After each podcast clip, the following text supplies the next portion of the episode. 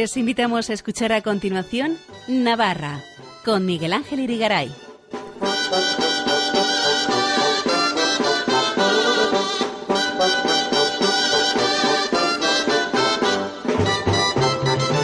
Buenas noches amigos oyentes de Radio María, bienvenidos a este programa Navarra en su edición del lunes 19 de diciembre de 2022, en la que vamos a hacernos eco en primer lugar en estas fechas prenavideñas del pregón de Navidad que el pasado viernes leyó ante el Ayuntamiento de Pamplona la presidenta del Colegio de Enfermeras de Navarra, Isabel Iturrioz, en reconocimiento a la labor de ayuda que a través de su fundación Enfermeras de Navarra dicho colegio está realizando este año en medio de la guerra de Ucrania. Concretamente en este país se encuentran en la actualidad tres enfermeras de dicha fundación y seis voluntarios navarros acompañando a desplazados, curando sus heridas y entregándoles regalos y bienes que proceden de la generosidad de los navarros.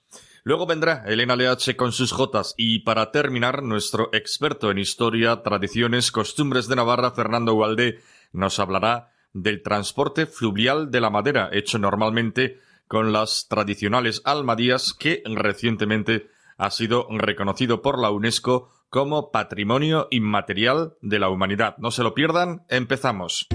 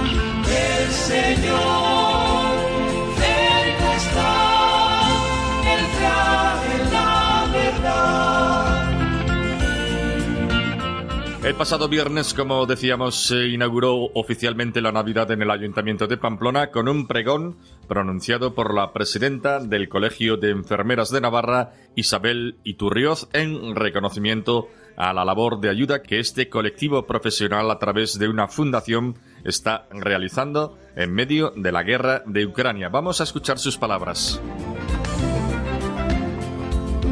Muy buenas tardes a todos, señor alcalde, toda la corporación municipal y a todos vosotros, hoy aquí reunidos, vecinos, familias, amigos y a todos los que poder estar hoy aquí, nos estáis acompañando desde casa o desde tierras lejanas. Hoy estoy yo aquí compartiendo este emocionante momento en nombre del Colegio de Enfermeras de Navarra y en concreto por su labor en Ucrania a través de la Fundación. Ahora mismo hay un grupo de enfermeras y voluntarios de la Fundación en Ucrania. Y esto para nosotras como colegio, como fundación, como enfermeras es muy importante. Porque hoy nos hemos reunido para dar la bienvenida a la Navidad. En estas fechas todos nos juntamos a celebrar, a compartir abrazos, vivencias, a escuchar a nuestros mayores y a nuestros jóvenes a intentar entendernos por encima de nuestras diferencias de cada día y también a recordar a aquellas personas que este año no podrán estar con nosotros y a aquellos que se fueron para siempre. Por eso he querido compartir con todos vosotros y vosotras que un equipo de enfermeras y voluntarios de la Fundación está hoy en Ucrania. Porque hace ya casi un año se produjo una nueva situación extrema que nos hizo ponernos en alerta. No era una pandemia, un terremoto, una nueva patera que volcaba en nuestras costas u otra inquietante y desesperada llamada de socorro desde Siria. Esta vez venía de Ucrania. Pero algo fue diferente. y nos hizo movernos a todos, también a nosotras como enfermeras. Como cada día en nuestro trabajo decidimos aprender, escuchar, trabajar en equipo y compartir con el pueblo de Ucrania y con todos vosotros su situación para darle la mejor respuesta posible. Y así llevamos desde entonces, escuchando atentas, trabajando en equipo, aportando desde el cuidado a las personas, a todas las personas, acompañando, arropando, aportando soluciones, intentando conseguir que el día a día de todas las personas que hemos ido conociendo a lo largo de este tiempo sea algo mejor. Ellos en Ucrania también celebran la Navidad como nosotros, con abrazos, amigos, familias, los que hoy no están y los que ya no volverán. Y este grupo de voluntarios de Pamplona, vecinos nuestros, han ido a entregar ayuda y unos regalos muy especiales a los niños y niñas de Ucrania, pero sobre todo a trasladarles el cariño, el calor y el acompañamiento de toda la sociedad navarra que está demostrando hoy en Ucrania y día a día en realidades no tan lejanas. Todos vamos a disfrutar la Navidad porque sabemos que, es, que en nuestro día a día seguimos siendo sensibles a la realidad de nuestro vecindario, de nuestra ciudad y de ciudades lejanas que necesitan nuestra mirada, nuestro trabajo y nuestro respaldo constante. Actualmente, la situación en Ucrania para la población civil está siendo muy, muy dura. A toda la dureza de una guerra se le ha sumado la llegada del invierno, sin energía para poder calentar lo que queda de sus hogares, sin poder cocinar. Todo esto lo sabemos y a veces es muy duro compartir estas situaciones, pero está claro que desde Navarra, a través de la Fundación Enfermeras de Navarra y otras asociaciones y organizaciones, no les va a faltar apoyo y tal y como hacemos cada día en nuestro trabajo, seguiremos compartiendo su día a día, cuidando intentando que tengan las mejores condiciones posibles. Y todo esto es solo posible gracias al apoyo y trabajo en equipo de toda la sociedad. Así que a todos, a todas, Gracias por vivir la Navidad y por saber compartirla año tras año con los que tenemos más cerca y con aquellos que, aun separados físicamente, seguimos manteniendo muy, muy cerca. Disfrutemos juntos. Feliz Navidad.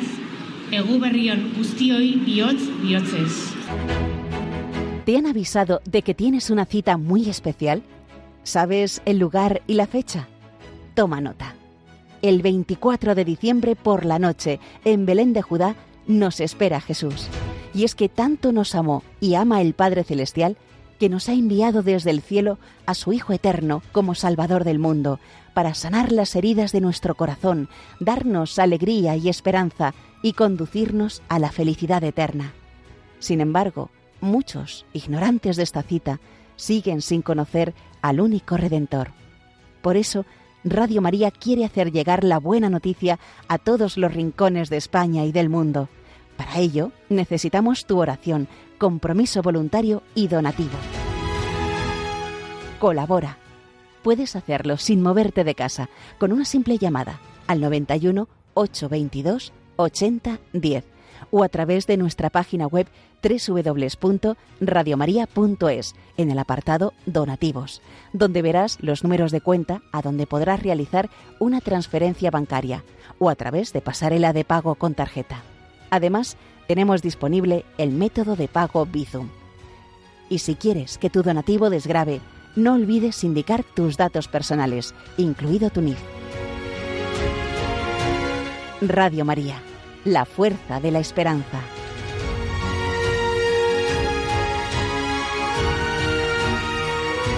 Pues ya saben nuestros oyentes que en Radio María no tiene publicidad y vive solo de los donativos de sus oyentes, por lo que en estas fechas de campaña especial de Adviento y Navidad nos atrevemos a pedirles un esfuerzo especial con su oración, con su tiempo libre de voluntariado si es que pueden, pero particularmente también con su donativo económico, grande o pequeño, en medio del frío invierno de la fe que asola a tantos lugares del mundo, también a nuestro país, según el cual Tantos no quieren arrodillarse ante el niño Dios nacido en Belén, eh, que permita ser, decíamos, una luz, una estrella, una guía a través de las ondas, una voz que anuncie esa buena noticia de que nos ha nacido un Salvador, cuando menos preparar los caminos al Señor, para que su salvación quiera y pueda ser acogida por todos.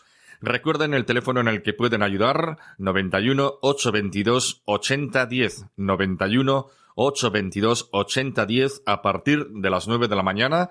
También recuerden el apartado donativos de la web de Radio María y todos los medios para colaborar que nos ha recordado en la cuña nuestra compañera Yolanda Gómez. Podemos así hacer un estupendo regalo que colocar a los pies del Santo Portal, a los pies de Jesús, María y José, poniendo junto a los magos nuestro particular oro, incienso y mirra para adorar al Señor. Mucho ánimo porque evangelizar al final es tarea de todos, unos desde la primera línea del micrófono, otros desde la retaguardia de nuestro apoyo económico o de lo que cada uno pueda hacer. Adelante. Para contactar con nosotros, escribe un correo electrónico a navarra@radiomaria.es. Escuchen en Radio María Navarra con Miguel Ángel Irigaray.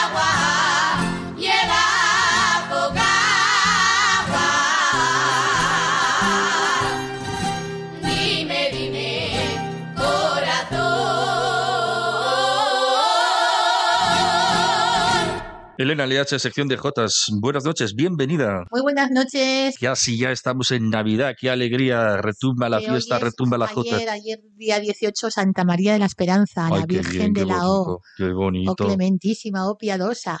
Oh, Tenemos en Pamplona una ermitica, Sí, se llama de la, Virgen, de la O, ¿verdad? O? La esperanza. Y por eso hemos escuchado esta Jota, dime, dime corazón, ¿dónde pongo mi esperanza? Que la, que la va llevando el río y además lleva poca agua, que es de Pelomar y Flamarique de Tafalla. Y es que esta escuela de Jotas de Tafalla, que hemos escuchado esa gran rondalla y ese gran grupo de Jotas, escuela de Jotas, celebra su 50 aniversario el próximo año. 50, Pero ¿eh? iremos ampliando, Ah, information, ¿no? sí, a lo largo del programa un poco así. Y What- what lo que pasa es que eh, tenemos que comenzar o iniciar el programa primero también dedicando esta Jota a la familia Martínez de Monteagudo y de Lerín, a la familia Sansuán de Buñuel, a Euquén LH Celaya, mi prima carnal, y a su madre Maripaz Celaya. Hombre, ha apare- ha aparecido tu prima. Sí, mi prima por ahí. De, de allí, de, de- de no se sabe dónde. Sí, sí. Apareció, La cosa apareció. es que vamos a, hemos- vamos a recordar el certamen de Jotas en Funes, que se celebró el pasado día 8 de diciembre. En el calendario Jotero es el último programa, el último certamen de Jotas que se organiza. Y fueron numerosos los participantes y la rondalla acompañante, los que está- estaba compuesto por Ángel Luquín, de Estella al acordeón y Paula Antón de Milagro con la guitarra. El jurado fue Silvia Zabalegui de Tafalla, fueron estos, Soraya Castellano de, de Tudela, Iñaki Martínez de Castejón y Laura Medrano de Peralta. Este certamen también homenajeaba al gran jotero de Funes que se llamaba Jesús Molviedro el Cuca, también estilista de la Jota, que falleció hace unos años. Y de esta manera, pues el jurado determinó el cuadro de ganadores, poco más o menos, como adultos solistas, que fue Óscar Zabalza de Tafalla, en dúos Óscar Zabalza y Raquel Molviedro, y hubo premios para Lorena Jiménez de Tafalla, Aroa Oses de Peralta, John Zabaleta y Mónica Cerdán de la Escuela de Jotas de Duarte Pamplona, Nayara Ezquerro y Raúl Palacios de Falces y de Marcilla. Un día bien majo de jotas y canciones en el pueblo de Funes y lo pasaron súper bien. Y bueno, pues yo ahí recopilando como he podido, porque me envía Soraya Castellano, eh, mira, aquí tienes los ganadores, me envía otra y me envía otra. Y por lo tanto, pues un poco así para tener un poco la información. También hemos de recordar el pasado día 10 de diciembre, Caparroso y su festival de J Villancico. Una maravilla, una gozada. Estuvimos compartiendo una tarde de casi invierno en Caparroso, la Casa de Cultura de, de Caparroso, Joaquín Luqui, que era aquel que trabajaba en los 40 principales. Ah, qué bien, sí, sí. Y, y tiene allí dedicado su, la Casa de Cultura, su casa también un poco, y bueno, una calle y demás. Y el ayuntamiento Era conocida por algo más que por ser de la radio. pues no lo sé. Yo Ya, creo porque- que era periodista y demás, Sí, y sí, lo- sí. en Caparrós lo han querido mucho. La cosa es que no, no hay un museo o algo porque no sé qué pasó. La cosa es que estaría muy bien, pues se conservan poquicas, poquicos elementos de, de este Joaquín Luqui. Y como decimos, el Ayuntamiento de Caparroso y la Concejalía de Cultura, Liliana Goldaraz, eh, concejala, y su equipo maravilloso organizaron este festival a las mil maravillas. Un festival que es el tronco de otros festivales, que inició la idea iniciada por el padre Ordóñez, Manuel Turrillas, José Luis Lizarraga, José Menéndez, pasó, eh, lo- el comienzo fue en Lodosa, después Corella, Peralta, Caparroso, Santa Cara, Castejón y regresa a Caparroso. Estuvimos interviniendo los grupos como el coro de Caparroso, el coro de Rada, la Escuela de Jotas de Castejón, la de Huarte, Tudela y Racia Navarra. Y para finalizar, un trofeo y un recuerdo con ese villancico tan bonito y tan emocionante como es Si llueve, que llueva, si nieva, que nieve. Belén a las almas buenas, lleno de alegrías viene, que es del Padre Ordóñez la letra y música de Claudio Serrano. Y para finalizar, gentileza del ayuntamiento, todos los establecimientos de hostelería de Caparroso nos sirvieron un agape bien rico, rico, riquísimo. Hombre, ya con cuchipanda y todo, ya la Fenomenal. perfecta, sí, ¿eh? sí, sí, sí, bueno, sí. qué bien, qué bien. Y, y también hemos de recordar Oye, otros- eso de que nieve, que nieva y si hace frío, que haga frío, que, o sea, nos da todo igual. Si llueve, que llueva. Si nieva, que nieve. Belén a las almas buenas, lleno de alegrías viene. Bueno, qué es bien, una qué bien. preciosidad. Bien, bien, bien. nos, nos emociona. Yo es que me emociona muchísimo. Claro, ese claro, claro. Es que ya también estamos a las puertas de la Navidad y la sensibilidad está a flor de piel. Eso, eso, y este año más que nunca, porque el año pasado es verdad que andábamos más así. Bueno, la- también hemos de recordar a la Escuela de Jotas de Castejón, que actuó también el día de Francisco Javier, el grupo Acordes Navarros en Mondragón, el día de Navarra, Voces del Ebro hizo una misa ronda y actuación en el hogar navarro de Baracaldo, y la Escuela de Jotas de Vitoria también actuó en, el Centro Cultural Aldave de Vitoria, la capital alavesa, celebrando la fiesta de San Francisco de Javier.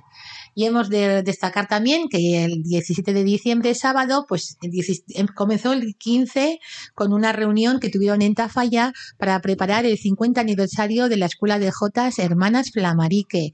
Y tuvieron una reunión muy importante en la Casa de Cultura a las siete y media de la tarde y se pretendía pues organizar los actos conmemorativos, como decimos, para el año 2023 en el 50 aniversario de la fundación de la escuela más antigua de Navarra.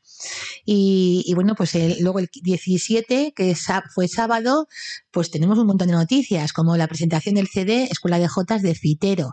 La directora Carmen Hernández homenajeaban también al Cuadrau, que es un señor que falleció hace poco, Félix Bayo. Y fue todo esto en la capilla de, de la Virgen de la Barda de Fitero.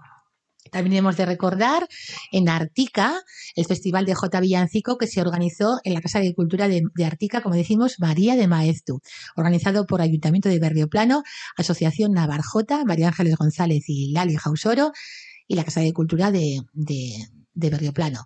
Los participantes fueron la Escuela de Jotas de Milagro, la Escuela de Jotas de Olite, que dirige Ainara Martínez, la de Milagro, la de Olite, Paula Antón, la Escuela Navarra de Jotas, que dirige José Carlos Jiménez, y el grupo Pueblo Viejo de Barañain, dirigido creo que es por Pili, Pili Álvarez, creo, ¿eh? No lo sé. Y esto fue el sábado. No te equivoques, ¿eh? No sé, lo tengo aquí apuntado, pero no, no sé. No sabes seguro. Bueno, bueno, bueno. También hemos de recordar Castejón, que el 17 de diciembre también celebró un festival de Navidad con, los, con la intervención de los grupos artísticos de la Villa Ferroviaria. Gigantes, Chistularis, Gaiteros, Escuela de Jotas de Castejón dirigida por Maribel Muñoz, Rondalla, la Coral Virgen del Amparo. Fue una maravilla en Castejón también un festival de Navidad Castejón y su Centro Cultural Sarasate y el recuerdo de los jesuitas, aquellos que tanto trabajaron por el pueblo, como el padre Lasa y el padre Ubillos. Y también hemos de recordar ayer domingo en, en, en, eh, a ver, en el Valle de Aragón, en Santa Cara, el cine de Santa Cara, que fue la Escuela de Jotas Valle de Aragón, dirigida por José Félix Garriz, con un, presentando un variado repertorio de J. Villancico, una, una mañana muy maja, eh, donde disfrutaron muchísimo en Santa Cara. Saludamos también desde aquí a Consuelo Ibiricu de Santa Cara, que fue durante tantos años, organizaba el Festival de J. Villancico. Y además hemos de felicitar al nuevo diácono Mm. De la diócesis, que es Donato Ochoa. Ah, sí, Que que, fue sí, que es alcalde. de Santa Cara. Es que fue alcalde de Fue Santa alcalde Cara. de Santa Cara. Vaya, por Dios. Y, y Es un que chico joven, ¿no? ¿Cómo? Sí, pues, ya tiene no madurez. nosotros ya, nosotros no somos tan jóvenes ya, ¿eh? Ya, bueno, bueno, ahí andamos por la mediana fue edad. alcalde y este es el que nos entregaba el trofeo eh, cuando actuábamos en Santa Cara, el trofeo final era que nos entregaba Donato Ochoa y con todo cariño, qué majo. Bueno, y bueno. ahora diácono, amigo, mira, mira. Mira, y pronto sacerdote será, me Nada, pues imagino. nada, enseguida iremos a cantar, iremos a, Irás a cantar a su jotas a su ordenación. a su misa y cuál podemos ir cualquier día de estos. Yo creo que, como te digo, a su ordenación cantarás jotas. tú. Y hablando de sacerdotes, hemos de recordar y destacar en Villafranca, que tuvieron un, un maravilloso concierto el 17 de diciembre, sábado, eh, del coro y rondalla de Villafranca. Invitaron a componentes y excomponentes de la coral al homenaje y recuerdo de su director Joaquín María Maquirriain, que fue carmelita, nacido en Pamplona, compositor de preciosas canciones y de J. Villancico. Es impresionante la labor que realizó este carmelita Joaquín María Maquirrian en Villafranca. Y además las voces de Villafranca son una gozada. No sé si es el clima No sabemos qué es. es una gozada. Es un misterio, Sí. como el misterio de la Navidad, Las voces son de, que viene dentro de poco. de Genaro Martón y Nuria Migot, en fin, una, una gozada. Es que Villafranca es muy alegre. Luego aquí también están las esta hermanas eh, González Ainzaja, Sandra y, y su hermana Claudia y demás. Y ahora que Vamos a escuchar alguna cantamos, jota más. cantamos, quiero decir, escuchamos. Cantamos, escuchamos. Escuchamos la jota de Pedro Mari Flamarique. Esto está, está dentro del CD que hemos recuperado del 45 aniversario de la Escuela de Jotas de Tafalla. Y como ahora van a hacer Me estoy 50, haciendo, ah, 45-50 me estoy haciendo un bueno, la lío. cosa es Madre que mía. grabaron hace 5 años esta, este CD y es muy Ah, bonito. lo grabaron hace 5 Eso. años. Y vamos a escuchar esta jota también preciosa de Pedro Mari Flamarique de Tafalla que dice: ¿Qué oficio el del sembrador tirar y tirar la mies, enterrando la esperanza y esperando el florecer? Es que lo nuestro de los cristianos es Hombre, sembrar, Pues sembrar, es sembrar y esperar, como bien ayer como estábamos bien con dice el- la Jota. como ayer estábamos en el Día de la Esperanza. Mm, Qué bien, qué bonito nos Vamos ha a escuchar a Noelia Compains, que es de Puello, y a Carolina de Liberto de Tafalla.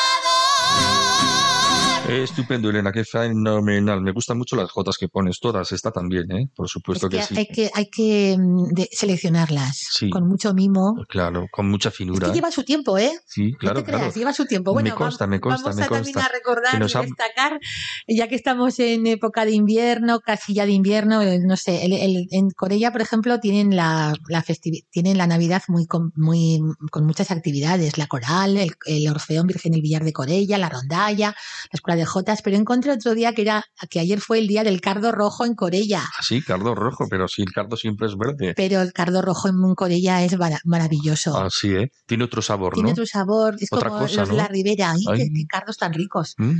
Y luego, pues aquí tuvieron mercado de verduras de invierno, visitas guiadas al conjunto histórico-artístico, una gozada. Corella es una ciudad preciosa. Sí, sí, hay que visitarla, ¿verdad? Taller de, pre- de preparación, concurso familiar y degustación de cardo rojo de Corella con maridaje de las bodegas locales. Hombre, qué pena vino, no haber vino y estado cardo, qué bueno, qué bueno, qué rico. Y al cardico, si le echas jamonico, ¿eh? Ay, Ay, qué rico. Mm, qué que bueno, nos qué vamos a bueno. tener que ir a recenar ahora, por Ay, sí, favor, sí, que por hambre me está entrando. Ay, Y bueno, también mm, el otro día leíamos en prensa y medios eh, de comunicación que desde una desde la desde prensa la delegación navarra del gobierno Navarra y la su presidenta eh, María Chivite han visitado estos días eh, pasados a los navarros en Argentina. Ana Hoyo, Relaciones Institucionales y otros consejeros estuvieron por ahí por Mendoza, Rosario, Buenos Aires, una visita obligada a los centros navarros de Argentina. Y en esta ocasión fue el grupo Orchadar Folklore, grupo de danzas de Pamplona, que ha acompañado a la, a la expedición. Se han realizado charlas, talleres, con una gala muy emocionante en el Teatro de la ciudad de Mendoza. Es que hay tantos navarros ahí en Argentina, ya ah, sabes. sí, ¿eh? Unos días de navarridad allá, ¿no? Sí. Al otro lado del hubo océano bailes, Atlántico. eso, hubo bailes representados por más de 60 danzaris desde, desde Navarra y desde Argentina, desde Buenos Aires, desde Mendoza, desde el Centro Navarro de Rosario. Y allá actuaron y bailaron el harinarín, paloteado de murchante, jota de tafalla, la danza de la purdi, eh, la espatadancha, Viva Navarra, yo supongo que es el de Joaquín Larregla, la, la música de Joaquín Larregla, tirarirarí, tirarirarí, todo eso. Y han sido días muy emotivos, así lo vemos en prensa. También un día, días de verano, digo, qué envidia, 30 yo, yo lo que grados. no sé cómo no te han invitado a ti, porque lo hubieras pasado pues fenomenal. una vez nos invitaron, ¿Ah, fíjate. sí? ¿Sí? Eh, Cuéntame, cuéntame, que a ver, oiga, ahora que no nos escucha nadie. Nadie, no. eh, han acudido a estas citas María Herrera y Santa Miranda de Tudela hace unos cuantos, no sé si 10 años o así. Y a nosotras, mi hermana Ana María y yo, con el grupo de falces Salvador Azcona y, y, su, y otro eh, que se llamaba Amador Autor, en el año 2004-2005, cuando estábamos realizando una gira por los hogares navarros, nos invitaron a participar en noviembre de aquel año, del 2004 creo que era, 2004 creo sí, a una gira de cinco días por Argentina por Buenos Aires y demás, pero el tema era el trabajo. El trabajo, ¿Qué haces? Ya, no, Claro. no se podía dejar, No ¿no? podía ser. Claro, claro, Y claro. no, no, yo he estado en Cuba, en Túnez, en Estambul, Has pero estado en Cuba y en Túnez, cantando en el hotel. cantando, cantando jotas. Cantando en el hotel. Oye, ¿y, y en Túnez cómo las cantabas? ¿En Pues me- árabe? un ¿En señor de árabe? Bilbao, no te lo pierdas, aquella vez en Túnez, un señor de Bilbao me reconoció con mi hermana Ana Mari que habíamos cantado en Bilbao. Ay, Dios mío, digo, ¿pero qué dice? Ahora ya Y solo estábamos falta en que en Túnez. Túnez te reconozcan porque En- hablas por la radio y te en- escuchen allí. En Han Mamet. Estábamos la expedición de españoles para allá, por, el, por, allí, por, ahí, por el desierto, y, y viene un señor de Bilbao y dice, ¿vosotros no habéis cantado en Bilbao? Y digo, madre mía, no me lo puedo creer. En el desierto, ahí no habría Mohamed, ¿no? No, no. Mohamed porque está todo seco. Nada, hoy sí yo te contaré. Bueno, el desierto, bueno, eso es otra cosa. Total que sí que nos invitaron, pero era el tema de trabajo. No podíamos dejar cinco días, mi madre en el cole, yo en otro sitio, qué va. Y tuvimos, y luego además me decías, hablarás con qué pena, porque tengo amigos de falces eh, que tienen sus abuelos y sus padres que, que emigraron, eh, o sus tíos, en aquellos tiempos a la Argentina. Bueno, pues yo espero que Pero bueno, pronto te inviten a una gira a en- Rosario, a Mendoza. Bueno, que no importa. Además, Pero mira, que da, da mucha pereza ahora, porque 30 grados allí, Ah, sí, pues te- mejor me cojo que un los catarro ahora. grados de por acá. ya, pero eh, Mm. mucho cambio. Mucho cambio. Sí, Bueno, así que nada, bueno. como ya nos escuchan Pero desde Argentina, mundo, te culturizas más, Bueno. más de lo que ya te has culturizado. pues tú. eso, ya, ya llegará el día, pero por el momento pues estuvo bien, bien bonito la, la actuación del grupo Orchadar. Había, había un señor, un tal Terencho, decía en, en un periódico de aquí en Navarro, que llevaba muchos años a Argentina, que incluso colabora pues eh, realizando talleres de danza y tal, y dije, qué invento para la Jota, ya podía ser así. Bueno, oye, ¿tú sabes si en Argentina hay jotas también? Pues supongo, claro, Sí. en el centro Navarro, seguro que alguno cantará. Ya, pero me refiero a así como existe en México la tapatía. ¿cómo La se J llama? Tapatía, pues aquí sí también. Mm, Claro, esto hablaremos con Carmen París, que está realizando ese trabajo sobre la estudio. J por el vale, mundo. vale, vale. Ya nos informarás. Nos informará ella. Acuerdo. Yo sé un poquito. Bueno, así que, mm, ¿qué hacemos? ¿Escuchamos Más- otra más- J? más jotas, venga, otra, va. vamos a escuchar esta falla la que canta, que es una canción de, de Pedro Mari Flamarique de Tafalla y está Ainhoa González. Esta falla la que canta y ahora te cuento un poco eh, la historia del 50 aniversario de la Escuela de Jotas de Tafalla.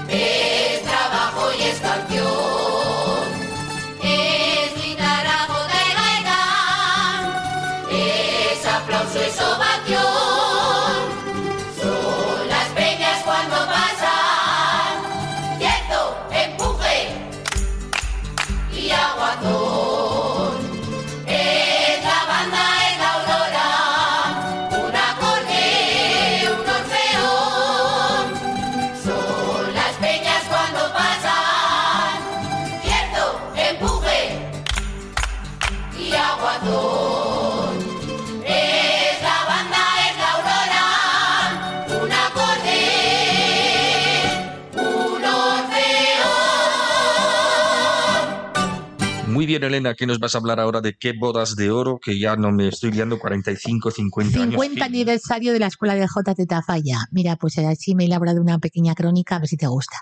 En Cuadernos de Cultura Tafallesa, número 1, La Jota en Tafalla, páginas 69 y 91 y 107, Pedro Mario Flamarique y Julián Condón Urroz publicaron con emoción y recuerdo la fundación en mayo del año 1973 de la Escuela Oficial de Jotas Navarras en Tafalla. Las hermanas Flamarique, Victoria y Encarna aceptaron ser profesoras de la Escuela de Jota con los honorarios de 5.000 pesetas. Así lo leemos en el libro La Jota por el Mundo del padre Ordóñez. Le, leo el comentario de las hermanas Flamarique que dicen así. Nos llamó Diputación para formar una escuela de Jotas porque nos dijeron que les gustaba mucho nuestro estilo y fuimos adelante con el proyecto. De esta manera, la Escuela de Jotas de Tafalla inició su andadura en la casa número 9 de la calle Tubal, con tres salas antiguas y amplias. Más tarde se trasladaron al segundo piso de la Casa de Cultura. Los horarios eran de 8 a 9 de la noche, dos días a la semana. Comenzaron 20 niños que procedían de, en su mayoría de Chiquilandia. Hubo cursos que la, que la matrícula superaba los 90 alumnos. Del año 1973 al año 1985 pasaron por sus aulas más de 400 chicos y chicas, ganadores de certámenes de jota, alegrando sobremesas y fiestas familiares. El cantar de la jota de las voces de Tafalla se ha distinguido siempre por su rasmia, garbo y voces inconfundibles. Familias joteras como Hermanos González, Zabalza, Liza Swain, Sota Pernaut, joteros triunfadores como Mari Carmen Zubiri, Cristina Izcue, José María Ronsoro, Marisa Mena, Hermanos Zabalza, Hermanos González, Zabalegis. Los acompañantes fueran, eran pues de forma de orquesta, rondallas y actuaron por toda la geografía navarra y también en Vitoria, Gijón, Zaragoza, Logroño, San Sebastián. La Escuela de Jotas de Tafalla se ha caracterizado por mantener el repertorio tradicional de la jota navarra e incluir otras jotas de Peromar y Flamarique, Hermano, de Vitoria y Encarna, como esta jota que dice así. A un niño yo pregunté por el nombre de su patria y con siete estrellas de oro escribió un nombre Navarra. O esta otra que dice, las espinas por defensa dicen que las rosas tienen. A ti se te fue el aroma y con espinas te quedas. La Escuela de J de Tafalla también fue acompañada por la rondalla Aires de España que dirigía José Cancio, José Cancio. Y presentaron además varias composiciones del maestro y del músico José Menéndez. Destacamos también eh, nombres y apellidos formados en la Escuela de Jotas de las hermanas Flamarique, como hermanas Ros, Inés Agardo y María José Medina de Pitillas, hermanas Fuente de Caparroso, Emi Zura, Celia Pernaut, Arbona Segura, hermanos Pérez, Noelia Compains, Carolina Diliberto, Laura Lacunza, Beatriz Mendía, Marta Ciércoles, Lorena Jiménez, Puyo Teiza, Pablo Blasco, Adriana Fernández, Sabina Puertolas, soprano. Sabina, Sabina. Sí, sí. Bueno, bueno, bueno. Fíjate, de la, de la, de la J a la ópera. Sí, sí, qué salto. En la actualidad, Carolina González y Blanca Zubiri prosiguen un poco la estupenda labor de dirigir la Escuela de Jotas de Tafalla Hermanas Flamarique. Creo que es más Carolina González Blanca Zubiri con la guitarra, pues de vez en cuando aparece. Quiero decir que les acompaña, que un poco los dirige. Así que el año próximo celebrarán el 50, el 50 aniversario, las bodas de oro de esta fundación, la Escuela de Jotas eh, Hermanas Flamarique. Y se han programado varios actos para tal efeméride el año que viene, 2023, y como nos recuerda la J de Peromar y Flamarique que dice así, pues con ella eh, ce- cerramos un poco esta crónica que dice así, la J tiene en Tafalla su escuela y tradición. Las hermanas Flamarique son el alma y el corazón, o son el alma y corazón. Y la emoción y todo. Sí, todo. Todo, ¿eh? Así que esta es la historia, me, me he inventado una pequeña crónica, bueno, Pues te ha inventado. quedado muy bien. Sí, Bueno, sí, pues ha salido muy bien. Y la van a escuchar en todo el mundo mundial. Pues así, En Latinoamérica, en Argentina, en Mendoza, en Rosario. eso, en todo el mundo en todos, mundial. todos los navarros que nos escuchan al otro lado del océano Atlántico te la van a escuchar. Muy bien. Elena, entonces, ¿nos vamos a despedir o qué vamos, Nos vamos a a hacer? despedir con, bueno, primero hay que felicitar las Pascuas, Ah, sí, por porque ya nos supuesto. vemos el año que viene. El año que viene Nos escuchamos el año que viene. nos escuchamos y nos vemos. Bueno, bueno, Es bueno. que encontré ¿Cómo corre el de tiempo, Pepe verdad? Alfaro, poeta Rivero de Cortes, desde el Centro de Cultura Popular El Tazón Santana, les desea feliz Navidad. Y te lo leo un poquillo porque me, me gustó. Me gustó muchísimo, perdón. Para este niño Jesús que está a punto de nacer, ¿qué es lo mejor de esta tierra para poder ofrecer? Pues lo mejor que tenemos, verdura de la mejana, hortelanas y hortelanos, con sus manos artesanas, recolectan berenjenas, cogollicos y borrajas, acelgas, puerro, romero y alcachofa de la blanca, aliñada con aceite de algún trujal de Navarra. Y termina, ¿eh? Para ofrecer los presentes marchan camino del Ebro, gigantes y cabezudos, seguidos de los dancharis, la rondalla, los joteros, sello de nuestro folclore y del sentir más sincero que late en el corazón y el alma de los riberos. Una luciérnaga alumbra el cielo al anochecer y el niño Jesús sonríe entre una mula y un buey. Qué bonito, qué bonito. Así que feliz Pascua de Navidad. Y todo lo ponemos a sus pies, ¿verdad? Desde la montaña hasta la ribera, desde Lizondo hasta Cortes, una feliz Pascua para todos de Navidad. Nos vemos el año que viene y como Santiago Urtubia me envió el otro día de una gala que hubo de Jotas en Huesca, esto es un una canción muy bonita en Faro Marinero.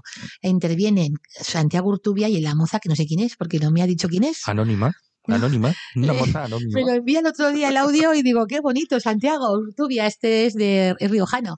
Y es jotero también y músico importantísimo, majísimo. Y le digo, ¿y la moza cómo se llama? Y me dice, chico, no, no me ha, Ah, no me ha ni llegado". idea, ni idea. Así que Faro, Mori- Faro Marinero es muy bonita, muy suave, muy para, a- para dormir a gusto Así ahora. a estas horas, ¿verdad? Sí, porque ya nos vamos, o nos vamos a, a cenar con tanto cogollico y tanta cosita. Exactamente, sí, sí. Bueno, Elena, pues nada, te vamos a despedir ya. Eh, Será hasta el año que viene ya. Pues Eso. Que pases una muy feliz y santa Navidad. ¿eh? Es muy cantante. Y muy cantante, Madre ¿verdad? mía, lo que, te- lo que tengo que cantar. Así Ay, que, cantorín, hombre, cantorín. el niño Jesús de Belén, por favor, que me, me bendiga a mí y a Y- todos y, a, también. y a todos también. Y la voz también, y que nos cuide mucho la garganta. Eso. Y feliz Pascua a todos de Navidad y que el niño Dios de Belén nos bendiga a todos con todo su amor y con todo su cariño. Y con todo su también. También, venga. Adiós. Buenas noches.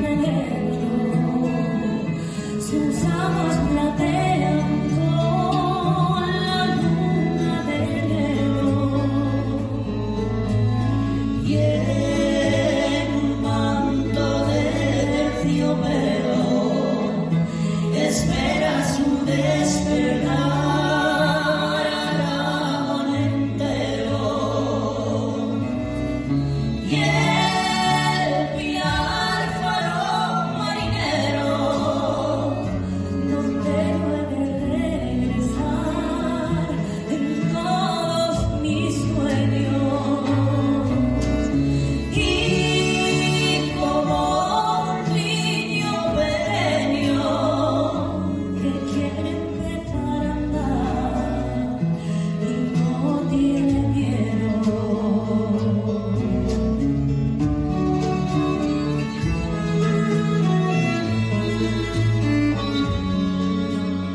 Manda tus preguntas y sugerencias a navarra@radiomaria.es. Navarra.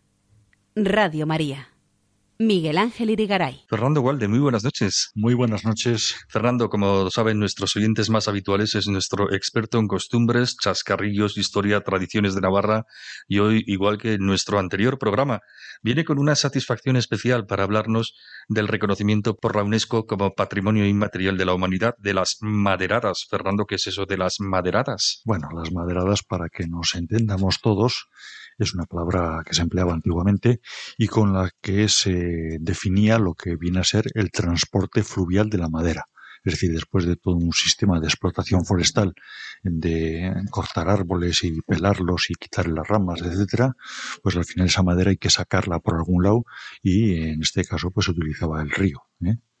Creo que ha sido este proceso más complejo que el que hablábamos en nuestro anterior programa sobre el mismo reconocimiento por la UNESCO para el toque manual de campanas. ¿Qué diferencia ha habido entre uno y otro proceso?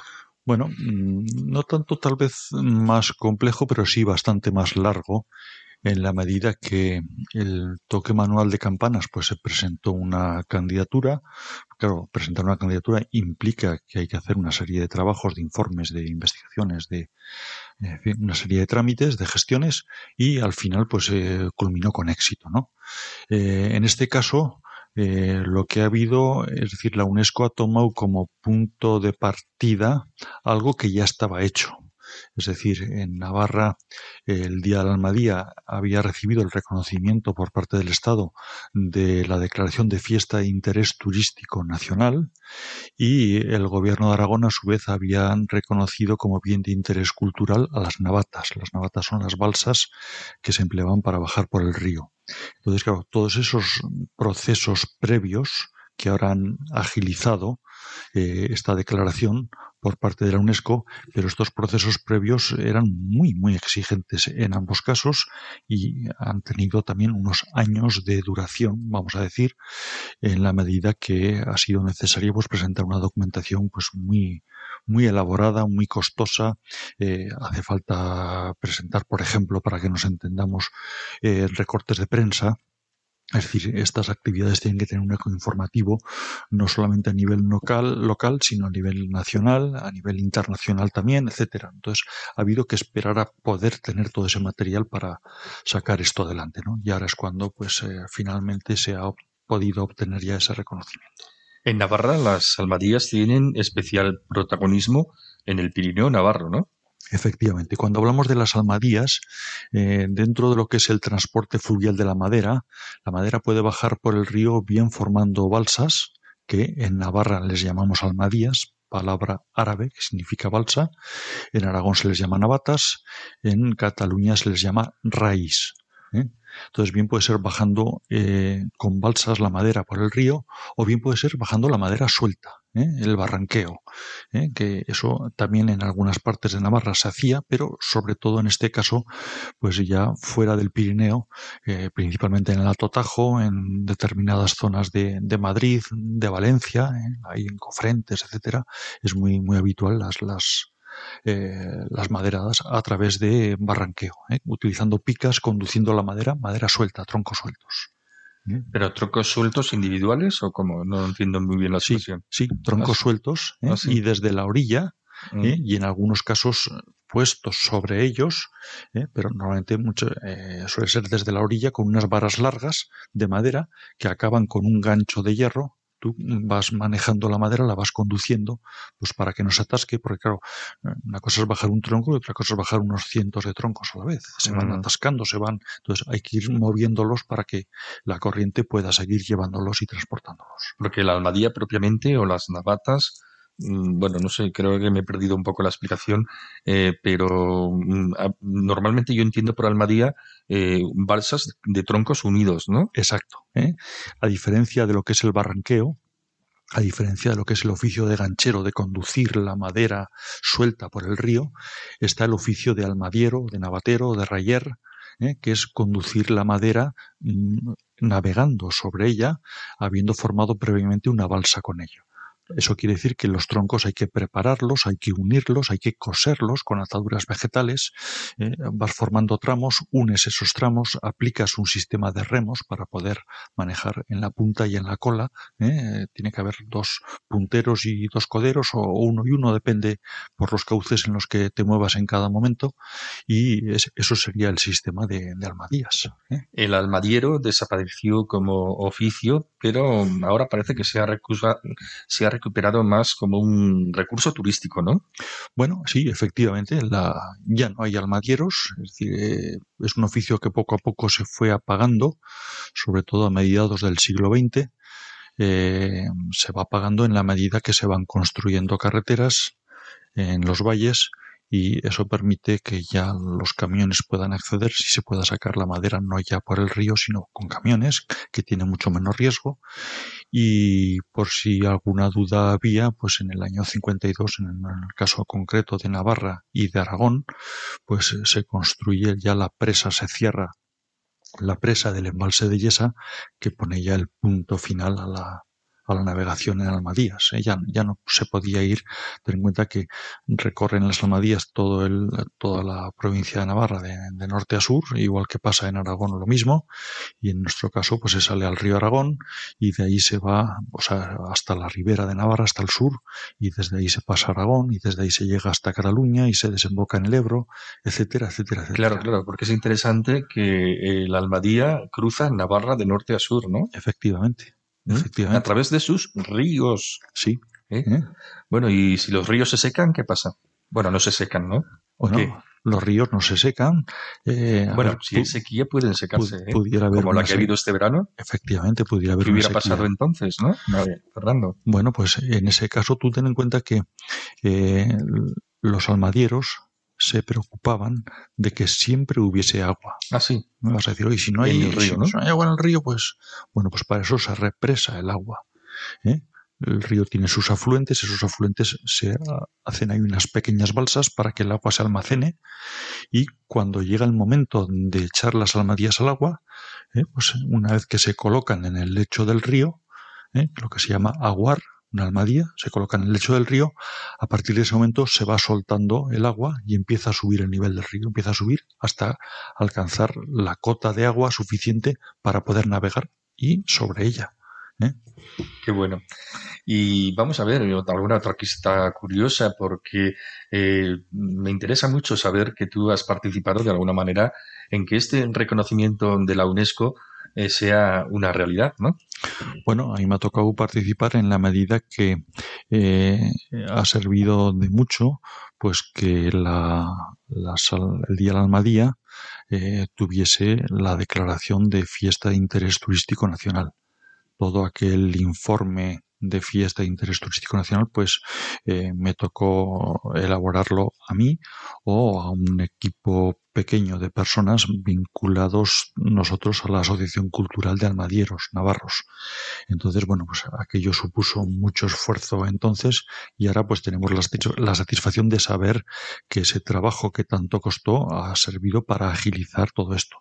A eso hay que añadir que en, eh, en mi caso también pues me ha tocado eh, grabar, recoger el testimonio de los últimos almadieros de Navarra, los últimos almadieros de Aragón, los últimos almadieros de Cataluña, los últimos gancheros del Alto Tajo y que todo eso también ha servido ahora para agilizar todo esto, lo cual pues digamos que la satisfacción en ese sentido es, es, es grande. ¿eh? Sí, sí. Un orgullo y una satisfacción, ¿verdad? Como diría Como diría el rey emérito, el rey llena emérito. de orgullo y satisfacción, pues sí, en este caso pues parecido. Bueno, hablábamos en nuestro anterior programa, como antes decíamos, del reconocimiento también por la UNESCO del toque manual de campanas, eh, reconocimiento como patrimonio inmaterial de la humanidad.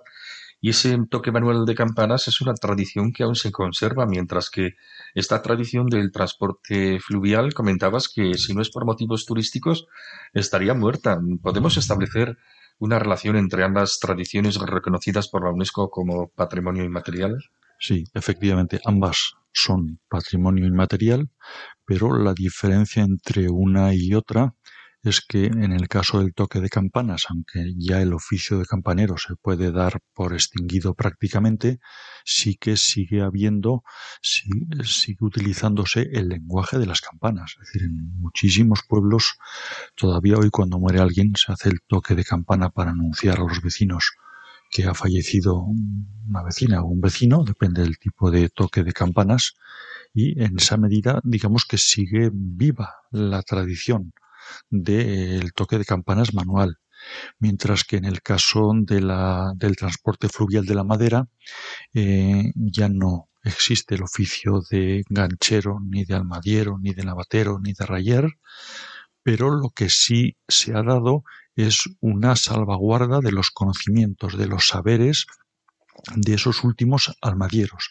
De tal forma que hoy cuando estamos utilizando este tema como recurso turístico, lo que estamos mostrando, a la vez que de esta manera les hacemos un reconocimiento y un homenaje a aquellas generaciones que se dedicaron a esto, lo que estamos haciendo es utilizar los conocimientos que nos han transmitido los últimos almadieros en este caso, para, gracias a esos conocimientos, poder recoger nosotros el testigo de esos saberes y poder aplicarlos. Es decir, ahora cuando se hace una almadía, todo el proceso de batir un árbol, de destajarlo, quitarle las tajas, las ramas, de pelarlo, de linearlo, para, porque al final no nos olvidemos que cuando se bajan las almadías por el río, lo que estamos bajando son realmente vigas para la construcción. ¿eh? Pues todo ese proceso es exactamente el mismo. ¿eh? Que se hacía hace 50 años, hace 100, hace 200, hace 500, es exactamente el mismo. Igual que las técnicas de navegación, a la hora de manejar los remos, a la hora de vigilar eh, los tramos por los que se está pasando en cada momento, donde hay una batina, donde hay una corriente fuerte, donde hay una cascada, donde hay un puerto de presa. Es decir, todas esas técnicas que se emplean en cada momento son las que se han recogido precisamente de esa gente que nos lo ha legado todo. Ahora el transporte por camión o por otros medios mm, ha sustituido al antiguo transporte fluvial, ¿no? Sí, ahora no tiene sentido bajar la madera por el río, salvo que sea de una manera simbólica, en señal de reconocimiento, de homenaje, como digo. Y digo que no tiene sentido porque ahora están las carreteras. Y un camión te equivale muchas veces a dos, tres almadías. ¿eh? Un camión bien cargado. Sí. ¿eh? Y bueno, y tiene menos riesgo y una persona sola maneja todo y, Claro, y claro. ya está. Un camionero, un conductor, Exacto. y no hacen falta 100, bueno, no sé cuántos armadieros participarían. Bueno, hay que tener en cuenta que antes normalmente bajaban dos adelante, dos atrás, cuando se salía por los ríos del- de las cuencas pirenaicas. Luego ya cuando se desembocaba en el río Aragón ya no hacía falta tanto, normalmente uno y uno. y una vez que llegabas al Ebro, con, eh, además se unían las almadías, ¿eh? lo que con tres almadías hacías una grande. ¿eh? Cuando llegaban al, al, Ebro, por ejemplo, por, por el Pilar, veíamos almadías de 12 tramos, cosa, 12. Que, cosa que en el Pirineo Navarro es impensable. No, no, no podría ser navegar con esa longitud, ¿no? Bueno, pues al igual que en nuestro anterior programa, Fernando, nos vamos a esa satisfacción, a esa alegría por este reconocimiento por la UNESCO como Patrimonio Inmaterial de la Humanidad de ese transporte fluvial de la madera, que es un reconocimiento internacional, ¿verdad? Efectivamente, es una forma de proteger y como recordábamos antes en el programa anterior, en el transporte fluvial de la madera goza actualmente de la misma protección que cualquiera de los grandes monumentos que pueda haber en el mundo. Qué maravilla, estupendo eh, lo inmaterial y lo material, todo bien protegido a, bien, a buen recaudo, ¿no? Efectivamente, sabiendo que es mucho más vulnerable lo inmaterial. Efectivamente. Bueno, Fernando, pues nada, te esperamos dentro de dos semanas. Muy buenas noches, gracias por todo. Muchas gracias a vosotros, aquí estaremos. Navarra, arroba radiomaria.es. Navarra en Radio María. Nos vamos. Hemos escuchado el pregón de Navidad del Ayuntamiento de Pamplona protagonizado por el Colegio de Enfermeras y su ayuda a Ucrania. Hemos tenido jotas con Elena Leache y hemos disfrutado con Fernando Walde quien nos ha hablado de la declaración por la UNESCO del transporte fluvial de la madera como patrimonio cultural inmaterial de la humanidad. Nosotros volvemos ya el año que viene, el día 2 de enero, con más temas y más cosas de Navarra. Ahora les dejamos ya con Monseñor Munilla, obispo de Orihuela, Alicante, que nos explica maravillosamente y con detalle el catecismo de la Iglesia Católica. Hasta dentro de dos lunes, que tengan entre tanto una santa y feliz Navidad, sin olvidar y honrando al Niño Jesús, que no lo olvidemos, es por quien celebramos estos días de gozo y fiesta. Muy buenas noches.